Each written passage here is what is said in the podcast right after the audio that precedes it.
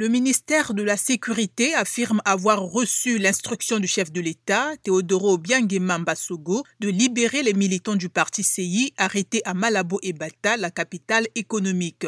Aucune charge n'a été retenue contre eux et entre 53 et 55 personnes, dont le leader du parti, Gabriel Nse Obiang, sont encore détenus. Si le président a pardonné à ces gens, c'est en raison de son humanisme et parce qu'il est un partisan de la paix, a déclaré à la télévision d'État Santiago Edu Assam, secrétaire général du ministère de la Sécurité. L'ONG de défense des droits humains, Somos Sociedad Civile, condamne cet assaut, dénonce un terrorisme d'État et réclame une enquête indépendante. D'après le ministère équato-guinéen de la Sécurité, les forces de sécurité ont employé des moyens non létaux lors de l'assaut contre le siège du CI, ajoutant que quatre militants sont morts par inhalation de gaz lacrymogène, de même qu'un policier au cours de l'opération à Malabo au siège du parti CI dissous en 2018. Le ministère ajoute que l'endroit abritait 200 personnes séquestrées, dont des femmes enceintes, des enfants et des personnes âgées, et accuse M. Nse Obiang